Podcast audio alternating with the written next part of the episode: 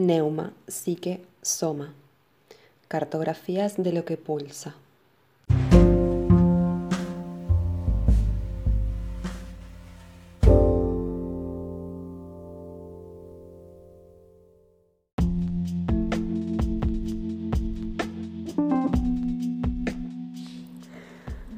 El plexo urogenital o el triángulo Hod, Netzach, Yesod.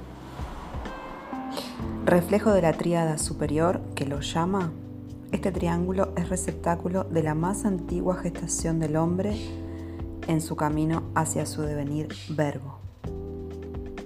A semejanza del bloque audio-vocal que constituye una unidad embriológica, el bloque urogenital presenta la misma estructura fundamental. En estas dos unidades se opera una diferenciación unas semanas después de la formación del embrión. El escuchar se distingue de la voz. La función renal se distingue de la función genital. Cada una de estas dos unidades obedece a una respiración fundamental, a un soplo, simbolizado por la letra hebraica G. H se escribe. Una arriba, ligada al fuego, asegurará la función verbo creador, inseparable del escuchar. La otra, abajo, ligada al agua, asegura la función de la que es símbolo, la procreación, cuyo objetivo es realizar los tiempos. Esto es inseparable de la función renal, oreja, de esta etapa. A este G inferior corresponde el triángulo sefirótico Yesod Hod Netzach. En él, la respiración genital está más bien ligada a la formación del niño exterior que a la del niño interior. Uno símbolo del otro. La letra G es germen de vida, está en el soplo con que Dios nos nombra. Así es alrededor del nombre sagrado de cada uno de nosotros que somos creados y después hechos. Si son necesarios nueve meses para llevar a buen término el niño exterior, es necesaria una vida entera para hacer al niño interior y conducirlo desde su estado embrionario, situado en este nivel, imagen, hasta el estadio del verbo creador al que es llamado, semejanza. Este triángulo inferior, como los otros dos, corresponden a lugares de mutación que los chinos llamaban campos de cinabrio. Según los taoístas, su despertar colabora en la búsqueda de la inmortalidad. Tal es la ontología del hombre para los hebreos. El primer campo es el lugar de realización de la fusión sexual con el otro. El campo de cinabrio torácico presidirá a la fusión consigo mismo. El campo de cinabrio craneano presidirá la fusión con lo universal, en el reencuentro con lo único. En el nivel del campo de cinabrio pelviano, triángulo inferior, tienen lugar los encuentros con el otro y su fruto concreto será el feto. Pero rara vez maternidad, paternidad corresponden a un despertar de este centro. Cuando los taoístas hablan de despertar, se refieren, al igual que los hebreos, a un nuevo escuchar, a una información ya no exterior, sino interior, que abre paso a una nueva conciencia.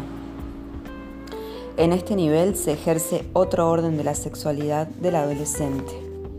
Se reencuentra con su medio, su cultura.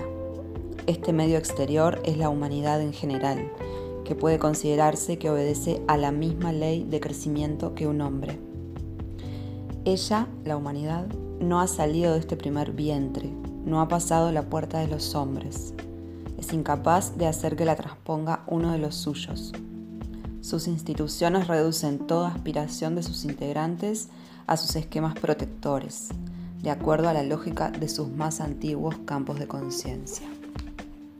Es a pesar de ella, a menudo contra ella, que aquel que debe nacer en la puerta de los hombres asume su evolución hasta el final. En esta etapa, él experimenta una desesperante soledad. Descubrir el sentido, esto es despertar. Las energías que entretejen este primer campo, al penetrar en este triángulo, en la pubertad, el adolescente recibe las tres energías de tres sefirot, Hod, Netzach y Esod, en las que podemos descubrir las cualidades nacientes de lo que será el fruto del árbol humano. Este fruto está descrito en el Génesis, entre comillas. Es bueno para comer, deseable para los ojos y estimulante para triunfar. Estos tres componentes son los de nuestras estructuras ontológicas. El hombre está destinado a gozar del conocimiento de Dios. Gozo, Yesod. Está llamado a adquirir el conocimiento. Posesión, la gloria divina que lo colma todo. Está destinado a tener poder total sobre la creación, por la fuerza invencible que le confiere el conocimiento de Dios. Poder, Netzach. Arquetípicamente a Dios pertenece el reino, el poder y la gloria. Es propio del hombre participar de sus dones. Estos son los que desde la adolescencia, durante su gestación interior, esculpen al hombre, lo obligan a caminar a través de los arcanos de la vida y del laberinto de las experiencias hacia la puerta estrecha de su verdadero nacimiento. Son las mismas energías que atormentan a la humanidad adolescente. Solo será abriéndonos a la realidad arquetípica que podremos resolver los grandes problemas que nos desgarran y desgarran al mundo. Se trata de ascender por la escala de Jacob simbolizada por nuestra columna vertebral. Se trata de construir nuestras diez primeras vértebras, cinco sacras, cinco lumbares, a través de trabajos en los que buscamos al maestro mayor de obras. Ese maestro está en nosotros. Exteriormente, un maestro será verdadero en la medida en que suscite esta dimensión en nosotros y uno de los medios para hacerlo es siguiendo las huellas de esos grandes constructores de reinos interiores que son los héroes de nuestros mitos. Todos los mitos rinden cuenta de las tres energías fundamentales, gozo, posesión, poder, cuyos tentáculos se aferran al mundo del tener, reorientándolas hacia el nivel del ser.